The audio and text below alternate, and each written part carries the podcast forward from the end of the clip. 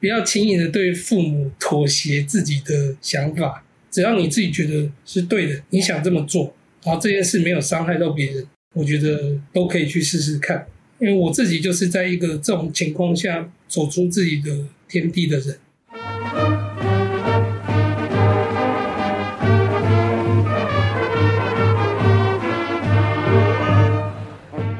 嗨，大家好，又来到建中乐器队十一届的 Podcast。那今天我们的来宾呢，就是我们当年小号的首席林耿生。哎，大家好，大家好，我是林耿生。那我要更正一下，我不是首席，我只是组长。我说放炮首席啊。啊，好，这个没问题，这个我绝对是。好，开始之前，其实我有一个问题，想了好几天，我想不起来，然后我决定不问徐继明或林大伟，我直接问你比较快。你有一个绰号，但是我忘了是什么。Turbo。啊、哦，对对对对对对，没错，Turbo Turbo。今天我们就很开心，然后林耿生来当做我们的嘉宾哈，就请你花一点时间，大概讲一下你想跟大家分享过去三十年大概发生了什么事情，这样。基本上从毕业以后啊，那就是先当然就是先读大学嘛啊，大学我在台大化工系，哎啊，我有先重考一次过，所以我后来变成许敬明的学弟啊，学长。我现在才想起来这件事哎、欸。哦，你我已经忘记了哈、哦。对，对啊，因为我我第一年是考上园艺系，然后后来呃，就是有时候我原本是尤凯勋的同学，那但是后来就没有去嘛，因为这个跟我家有一些关系啦，所以隔年我就就是先去补习班一年，然后再重考，然后上第二年是上台大化工，原本是要考医学系的，最后差零点三分，也就是一个选择题的一个选项。然后，所以我就跟呃医科无缘。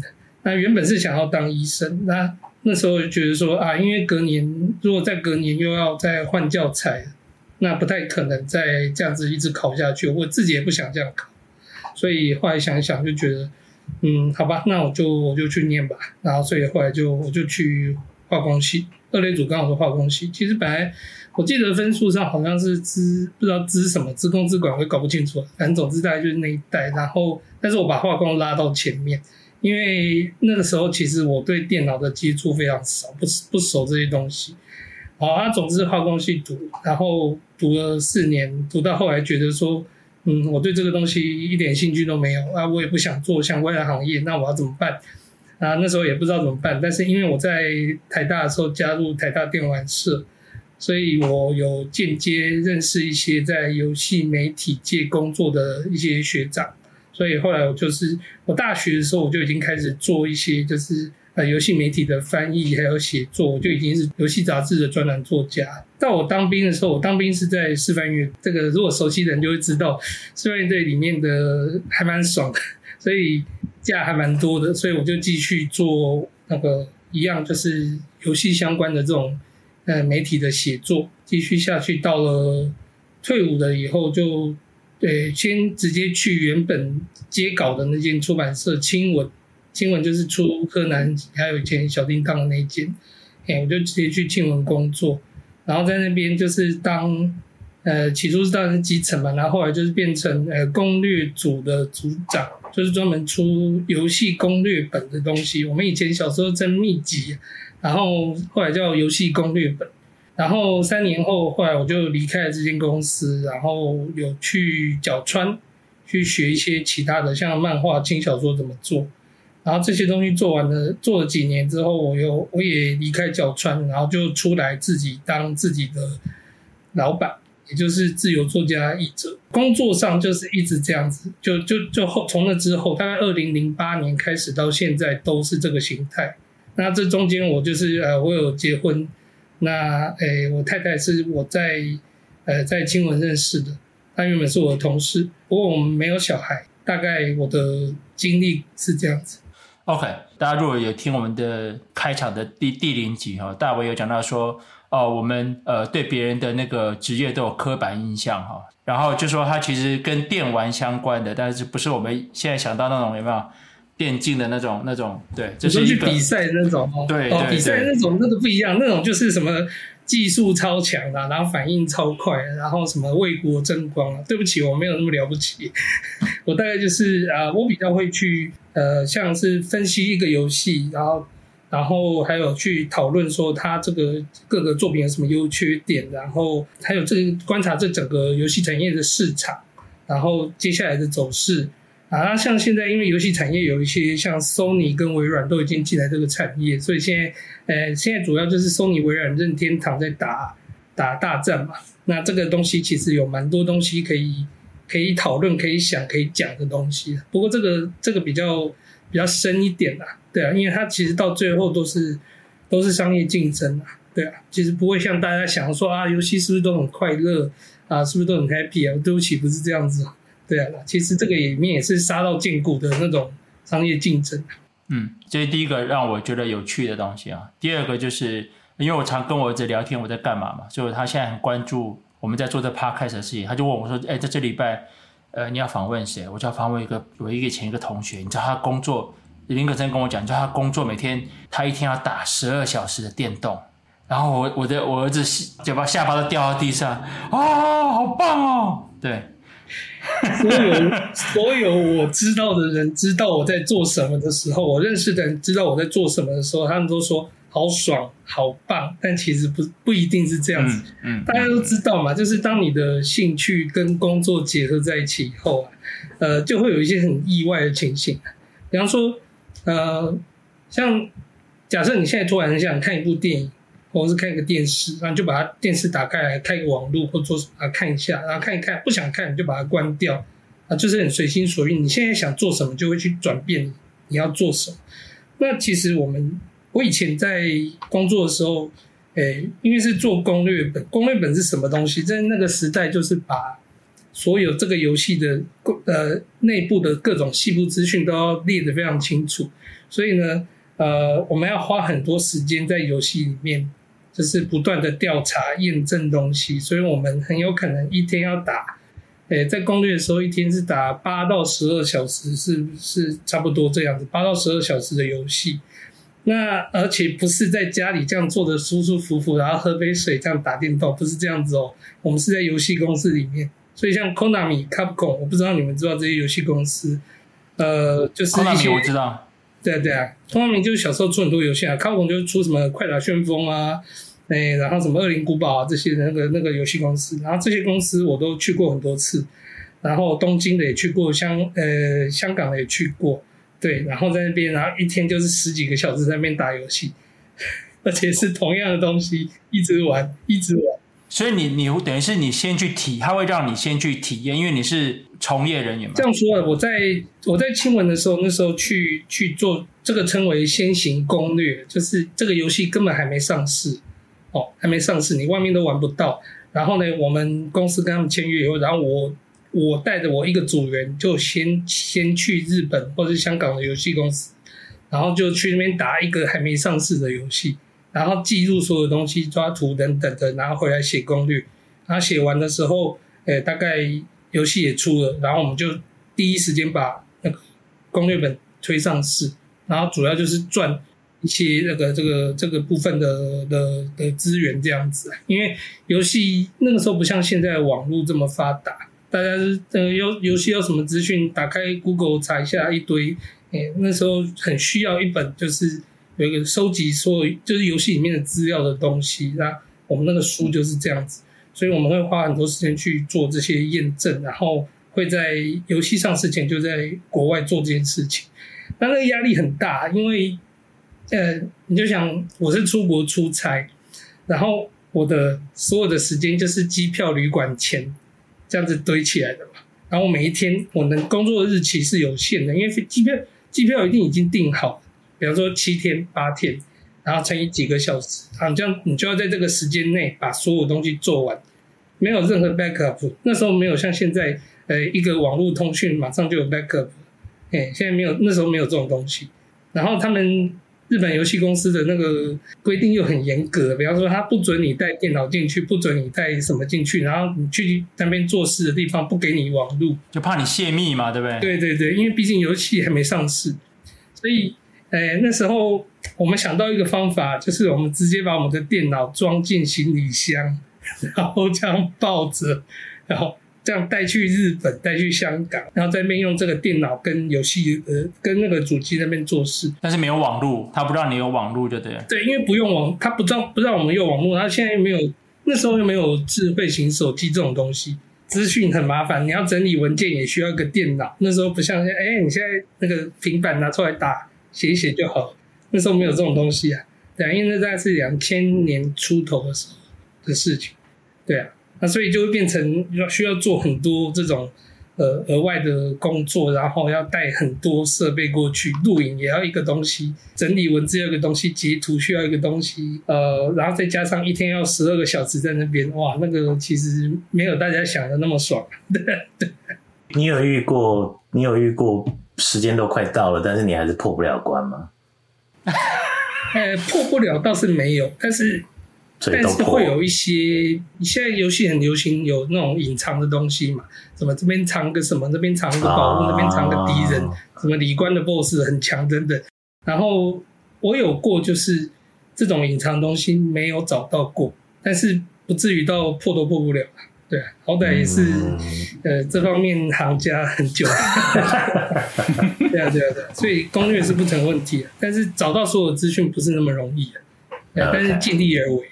嗯，哎、欸，林林可山，我我觉得你有，你其实有准备一些 topic 啊，不管是我讲的人生的三个问题或什么的啊，那我觉得你可以稍微讲一下你想要分享的主题。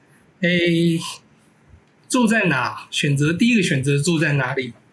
呃，说实在这一点啊，我比较没有什么可以分享，因为我从小到大都住在台北，没有离开过，嘿，所以这个部分。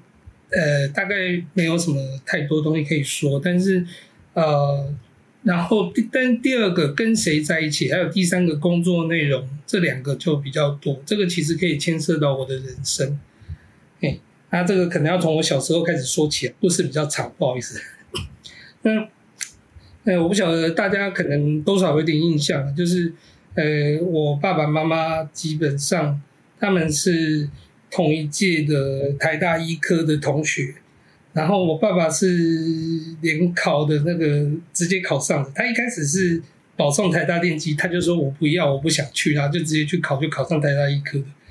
然后我妈妈是直接从北一女保送台大医科，所以他们两个在成绩跟后来在就是去医院工作以后的成就，基本上就是在我我家来讲就是。一堵无法超越的高墙。我哥哥也觉得这面墙很高，但是我哥的表现比我好。爸妈对于学业的要求很高。他们以前，我还记得我国中的时候有一次，他们带我来建中，然后就走在建中的操场上，然后他们就跟我讲说，考上建中是基本，然后考上台大医科是应该的。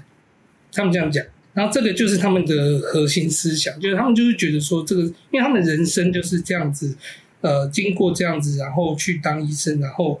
呃，很成功，他们也成成为医院里面的那种高级干部，所以，呃，对他们来讲，就是他们人生是这样成功的，所以他们也希望我们能够走上这条路。那可是我就完全不一样啊！我从小就非常讨厌读教科书，我看到课本就倒短，跟大雄差不多，就是看个没几页就想睡觉这样子。对，那我很喜欢看课外书，可是教科书我就是非常不喜欢看。那或许是因为爸妈生给我的脑袋还算 OK，所以，呃，我成绩虽然不是顶尖，但是在在在整个学校来讲还是 OK 的。我还记得我国小毕业的时候是班上第十一名，所以那时候，呃，我看可能很多同学，比方说乐队的同学，大概是什么市长奖、校长奖、局长奖，还是我是什么民众服务社长奖，第十一名这样。然后我妈会拿这件事拿出来跟她的朋友讲，会笑。哎，以前是这样子。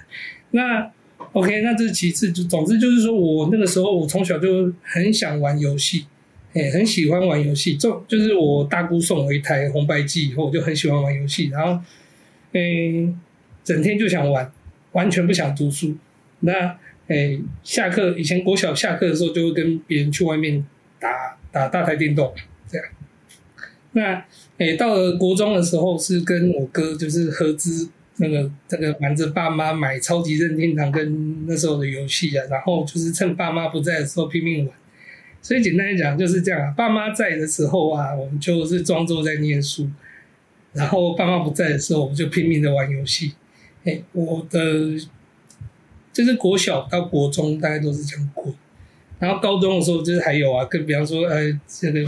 下课以后就跟家里讲我在学校读书啊，但是其实，呃，我跟杨胜、郑国峰他们去南昌去打电动，对，这种事情，诶、欸，就是那个时候还蛮常发生的，对啊。然后呃，有时候还去狮子林啊，大家应该也都知道，西门町有很多那种。对啊。那到后来到大学了以后，就是。我是先加入台大电玩社，然后后来在网络上发表文章，意外被媒体相中，才开始做这些，呃，就是那个游戏杂志的专栏作家，这样子是这样子开始的。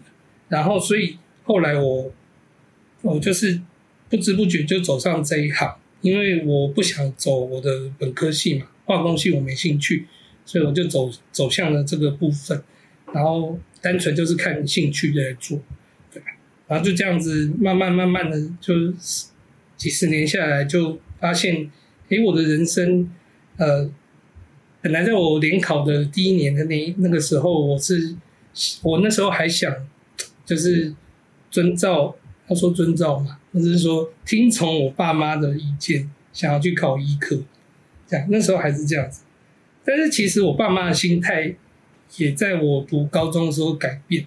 那改变的契机很简单，就是乐器队，因为他们发现，诶、就是我在乐器队，就是像我之前讲，就是呃呃，大部分同学就是还是 focus 在功课上，但是我在那边拼命的练乐器，然后怎样等等，然后表现的还算杰出，至少呃有能够到前面去独奏，就是啊、呃，就至少是比算比较杰出的，呃，然后所以他们有看到这一点。所以他们的想法也慢慢改变。所以当大学，当我要考大学的时候，他们就不像之前那时候讲，说什么什么考上台大一科是基本，他们不会再这样讲。他们也知道说啊，我可以走自己的人生，有自己的，我有自己的喜好这样子。那所以后来我第二年，就是我去读那个工学院的台大的工学院的时候，其实。他们就没有再干涉我的关于这个部分。像有的家庭是那种会一直强迫小孩，即使一直不断的重考，他就是要小孩当医生。有的家庭是会这样，那我爸妈是没有。那所以后来，当我走上这一条路之后，就跟就是就是等于其实跟我的家人分道扬镳了。我哥是考上了，后来是他他重考了三次，然后后来上了医学系。然后，所以他现在是当医生，对，他现在在亚东医院，哎，他当外科医生。那，哎，所以他，我哥跟我爸我妈就一直算绑的比较紧。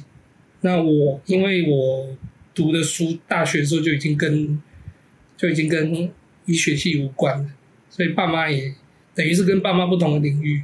他一开始是接受说我没有办法去读医学系，我没有那么优秀。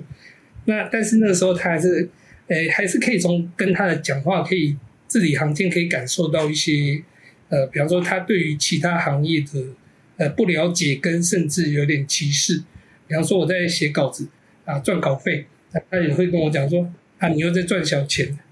但是慢慢的隔几年，我就是我开始有什么出国攻略啊，然后当上基层的主管啊，然后做这些东西，一段时间以后，慢慢可以感受到就是。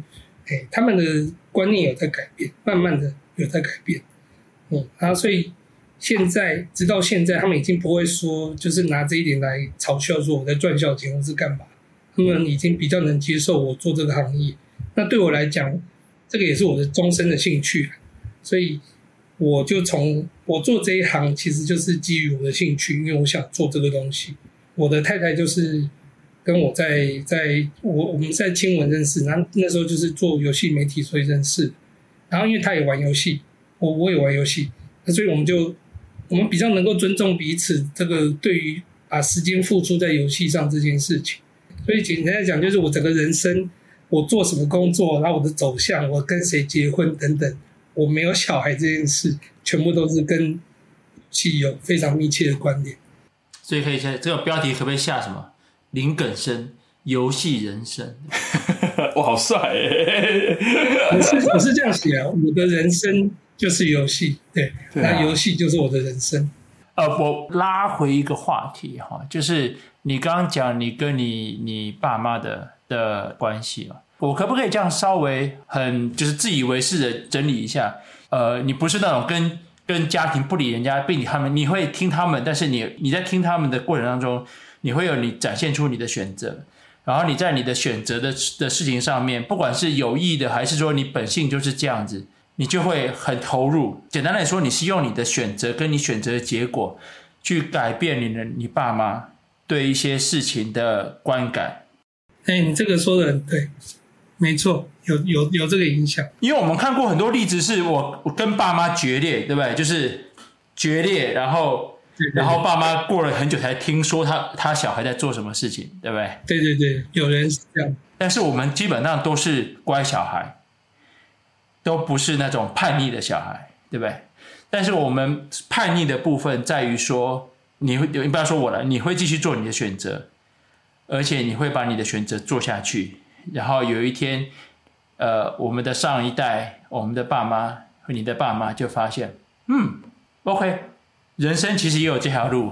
对，对，这个事实上，这个也是蛮深的感触啊。就是大家其实毕业以后，大家工作这么久，大家都知道人生就是选择与承担嘛。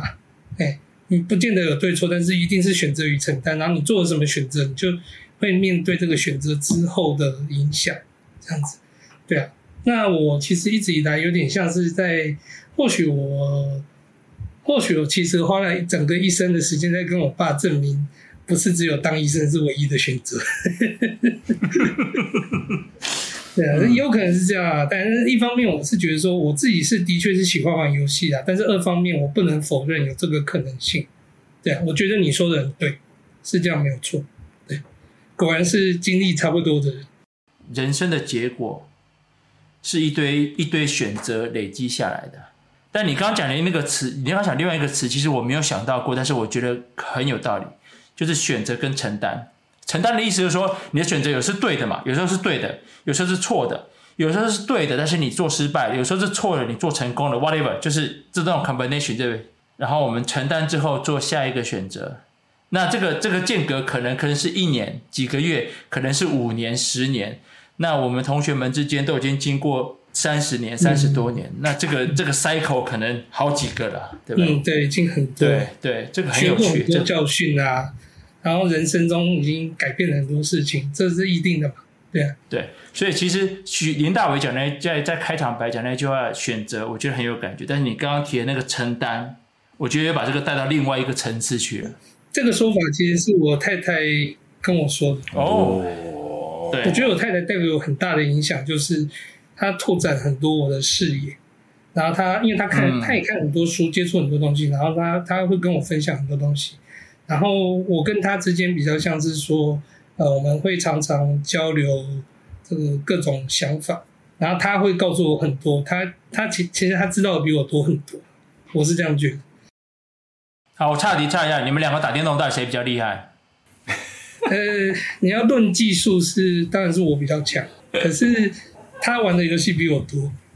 哦，广度跟深度的问题。哎，这个好像这这大概这三四年吧，他已经玩了几十款，他有四十，已经破了四十几款游戏。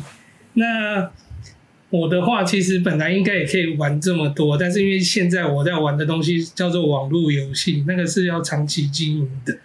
所以就在它是一个玩不完的东西啊，对，网网络游戏是玩不完的东西，然后它要花很多时间去经营，所以呃，我就少玩了很多游戏，就这样。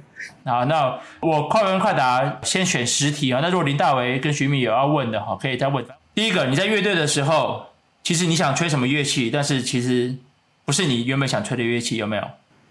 没有。还是说你想当旗队？没有。一开始就想吹小号，因为其实我你知道吗？我一开始为什么马上就想吹小号，是因为我看上一届的学长在吹小号，然后那个学长在前面独奏，我觉得好帅，我觉得这样可能可以骗到女生。OK，结果你还是要靠游戏骗女生，对不对？好，第二个，哪个是你在乐器队你觉得最好的朋友，但是后来都没有联络？嗯，陈启伦吧。陈启伦跟我在高三的时候常常一起去看学弟，然后但是后来毕业以后就很快就失联了。我在想，应该就是产业都不同的关系吧。陈启伦是小号的，我记得。对，好。你在乐器队的时候跟谁吵过架？你还记得？跟谁吵过架？或你不爽谁？不爽谁倒不至于，但是我想应该很多人不爽我。我觉得你在练习的时候好像意见很多。对，所以应该很多人很不爽我，这是我可以确定的事情。尤其我猜啦，嗯，应该小号组蛮多人不爽我的。应该是这样子。OK，那以后我们访问到小号组的时候，我们就问这个问题，搞不好大家都讲林根生，对不对？对对对对对，我事实上我觉得应该会这样。过了这么多年，回想起来，是因为你有要求，所以你会觉得怎么样？但是我坦白说，我相信我在那个年代，有些时候会是这样哦，就过了，好不好？不要再不要再来一次了，对不对？那种感觉。对对对对对。但是你就会这样，哎哎哎哎哎哎，对对对对对，哎，这个不对，这个不行啊，那个走错啊，那个怎么样？这个吹错啊。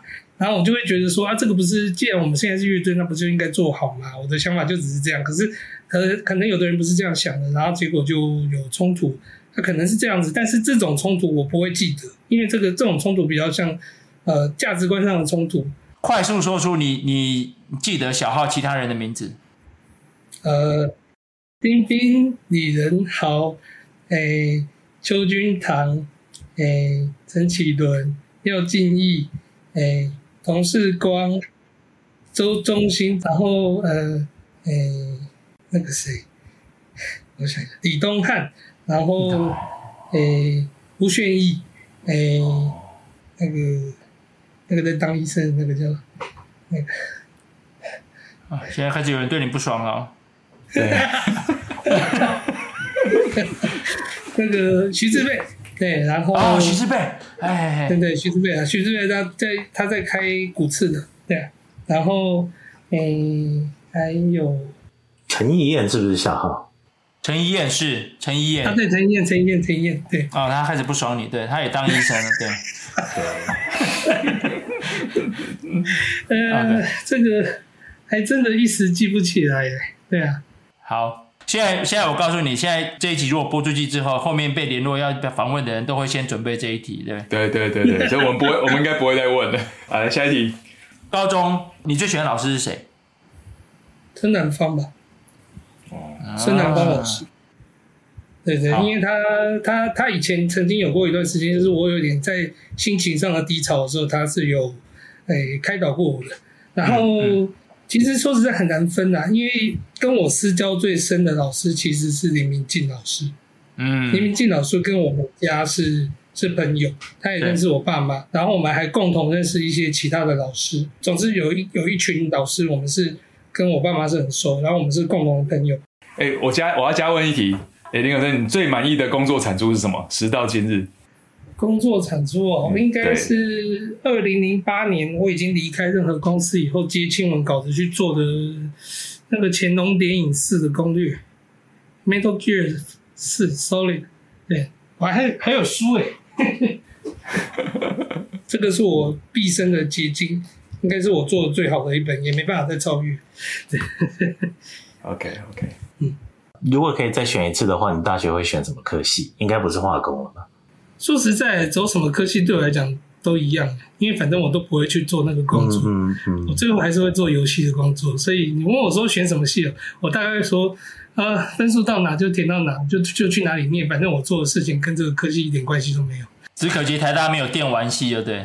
对啊，没办法。对，其实我刚刚在听你在讲述你的整个过程里面的话，其实我蛮好奇，你可以可以跟我分享大概两件事。第一件事情是在你。在大学时候开始发现你可以做电玩相关产业之前，就在那个选择还没出现之前，你的心境是怎么样的？是很慌张的，是迷惘的？说实在蛮迷惘的，因为，诶，我们的教育并没有让我们在国高中的时候就想清楚说你喜欢什么，你想做什么。对，说实在。我也是自己走一步摸索一摸索一步嘛，然后就才慢慢知道自己想要做什么，对啊。那在在走上这个游戏之路前，其实说实在，比方说刚上刚进大学的时候，大家问我说：“哎，你以后要做什么啊？”然后那时候有一个制式的制式的回答，就是：“哎，那个。”大家就说啊，那这样毕业，毕业以后大概出国嘛，念个研究所嘛，然后回来嘛，找工作嘛。那时候是不是就这样？哎，对，一个一个很完整的一个。但是说实在，这个会回答这样子的人，大部分都是他什么都没想过，他也不知道要怎么办。对，所以他就这样子这样子回答，因为这样子可以阻止这个问题继续下去。对，所以所以所以就这样子。那所以你问我说这样子，其实我是蛮迷惘的。可能没没办法给很直接的建议，但是我可以告诉你，在我还没有决定一切之前，呃，的确我是对于未未来是没有任何想象，我完全不知道要做什么。那那如果如果你现在来说的话，你会给当时的你自己什么建议？你十二三岁的你的自己，高中十七八岁，大学对。如果我要给自己建议，哎，如果是高中时候的自己，我会告诉自己说，做人不要太嚣张。低调一点，对大家好一点。真的是，应该说就是这段时间以来，其实我花蛮多时间在经营跟别人的人际关系。然后我发现这个才是，就是跟过往的朋友之间最重要的。对，那自己的表现如何都是另一回事，可是人际关系很重要。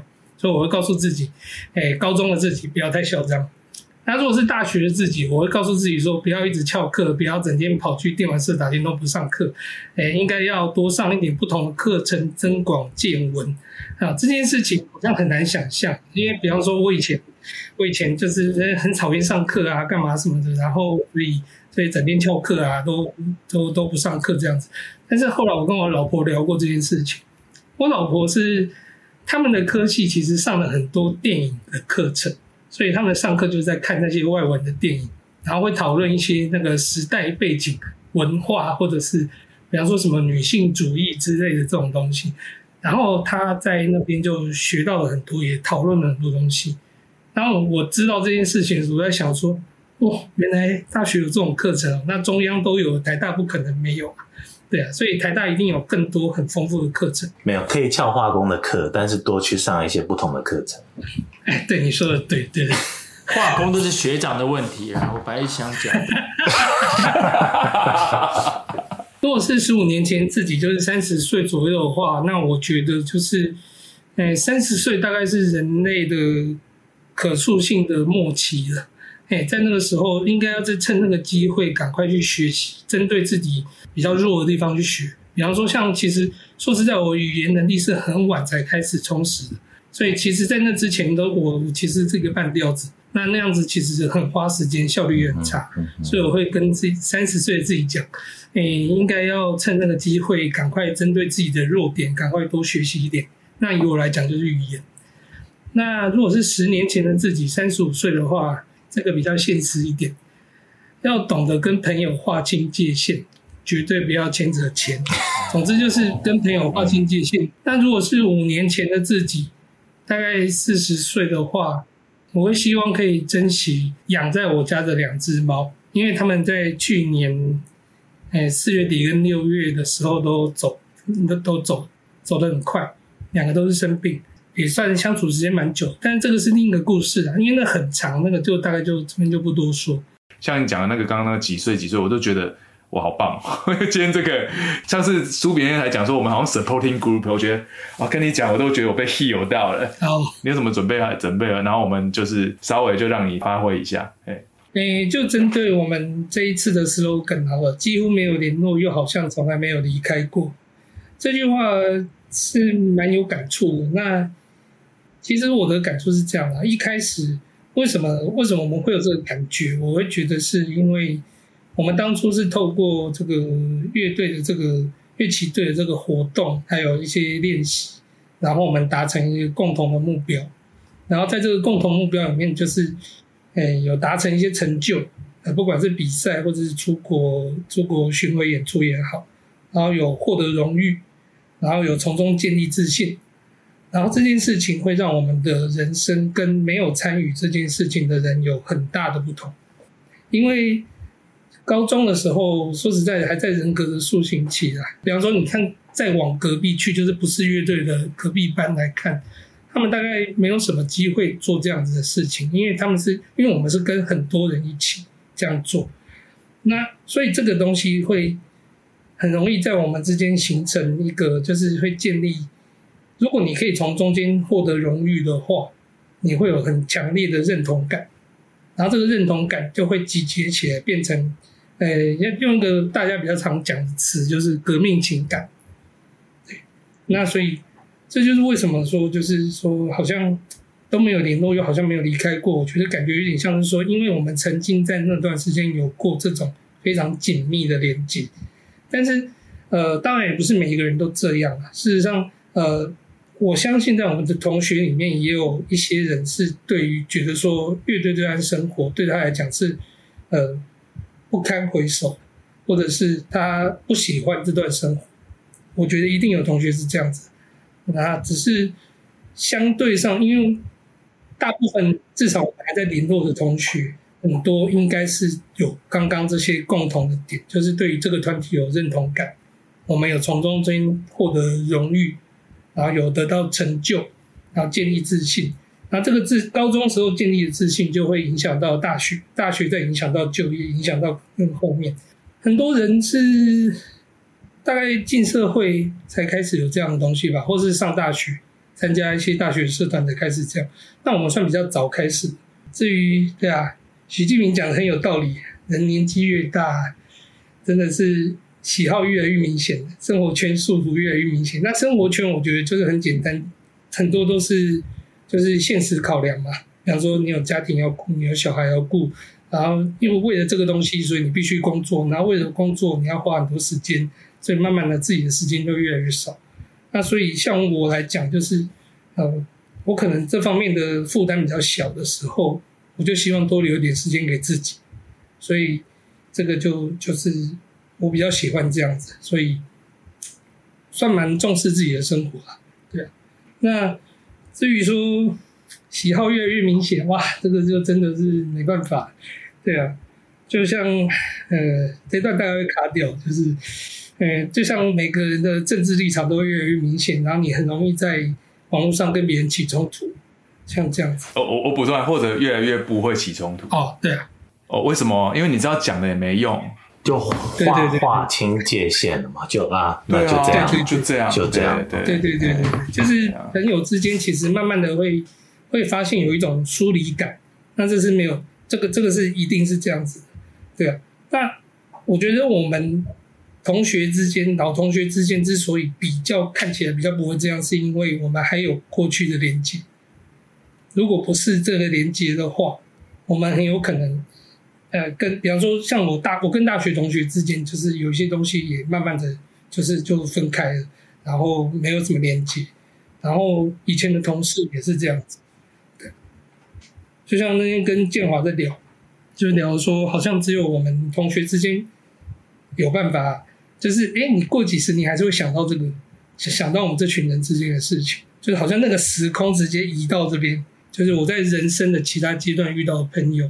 很难有这种跟他们之间很难有这种互动，一时想到的是这样。上次不知道看哪个学长写，他就说我是黄世佳吧，还是谁？他说其实就我们高中的时候接受这种高强度。我我讲再讲一个夸张点，就我们高中在当一种兵啊，但这不是不愿意的兵，是我们自己选择要去做这件事。高强度跟就跟一群，其实我等于说建中的精英程度很高，这群人有一个很深的连结，所以大家才会有这种，就是那个那个那那种东西就逼哇在那里。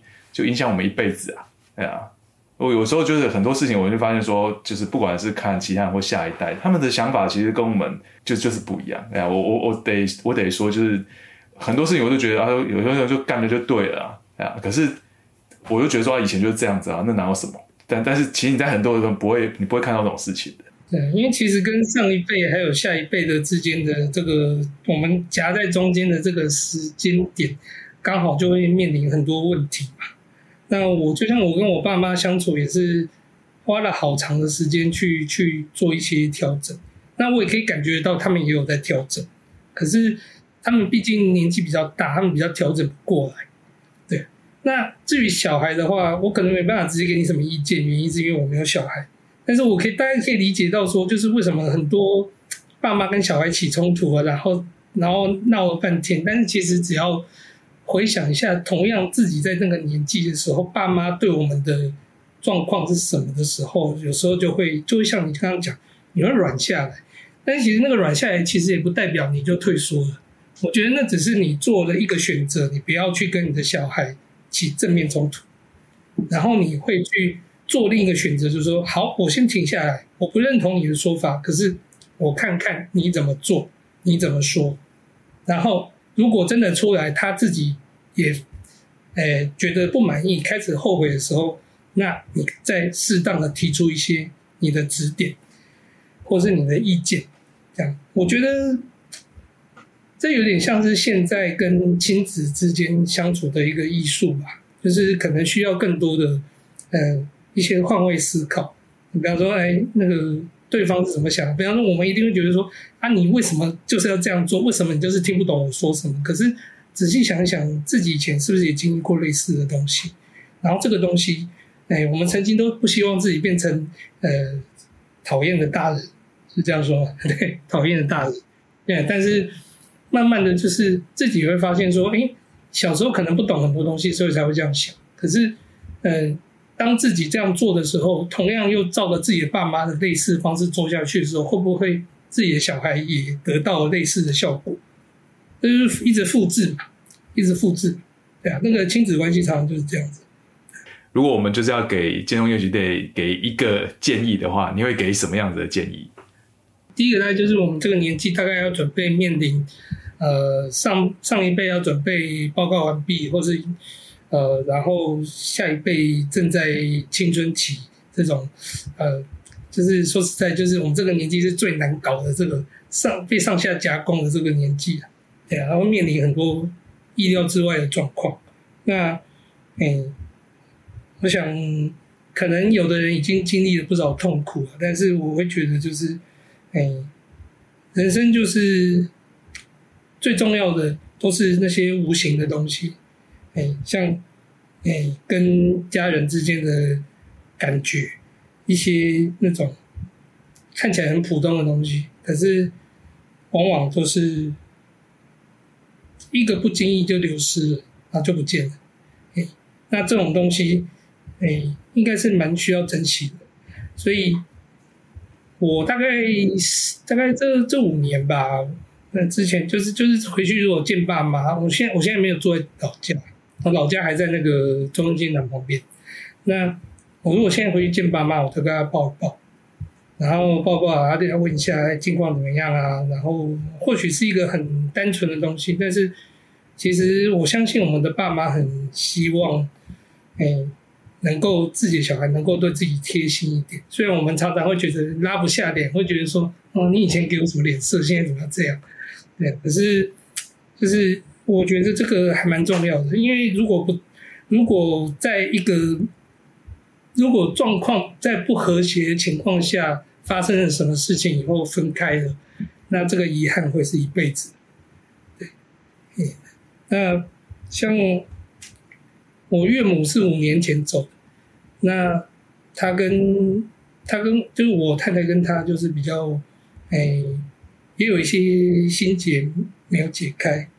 那这个这个其实感觉就会在他走之后就会浮现出来，对，这种感觉就会浮现出来。所以，嗯，家人是重要吧，对。但是另一方面，我也觉得不要轻易的对父母妥协自己的想法，对，因为他们已经控制我们一辈子，我们应该要有自己的想法。而且事实上，他们很多事情，呃。慢慢的也会跟不上时代，然后我们也会有我们的看法。对，那只要你自己觉得这件事情是是对的，你想这么做，然后这件事没有伤害到别人，我觉得都可以去试试看。因为我自己就是在一个这种情况下走出自己的天地的人。对，那我希望同学，如果有的人有碰到这种状况的时候，也可以想想看，如果觉得 OK 就可以。去试试看，是任何事情跟学习任何事情永远不嫌老。四十几岁照样可以学。爸妈到现在都还在学怎么跟我们相处，对不对？对，其他哦。这个部分我倒是没有先预先想过，所以有点不用多想过了。我们搞不好还有第二季啊，对，现在是第一季。啊，OK 啊，第一季就是把大家讲过一轮嘛。人生的体认是很多，但是一时一时没有办法整理出来，以后有机会再说。林肯生有一件事情，其实我要我我想趁这个机会跟你讲，就是我其实是很 proud 你跟陈博义两个出去独奏的时候。因为我真的觉得你们很厉害，谢谢谢谢。所以在在整个你看我们六首曲子里面，中间第四首嘛，你们两个出去独奏，其实那一段是我那个音乐，我到现在都还记得。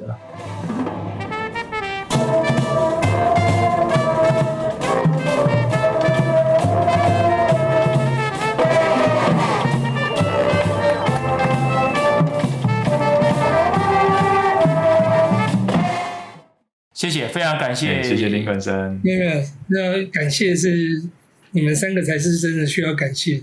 这个这件事很了不起，谢谢你们。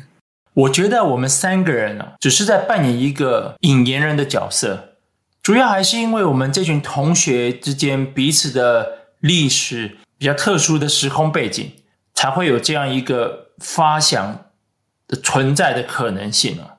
另外，这个 podcast 其实更像是一个。透过和乐器队老同学对话的方式来进行一个自我发掘的旅程，所以 Turbo 非常感谢你今天的时间，和你聊完之后，让我对在下来的访谈充满更多的期待。感谢，谢谢，林肯生，谢谢，谢谢，谢谢，谢谢你。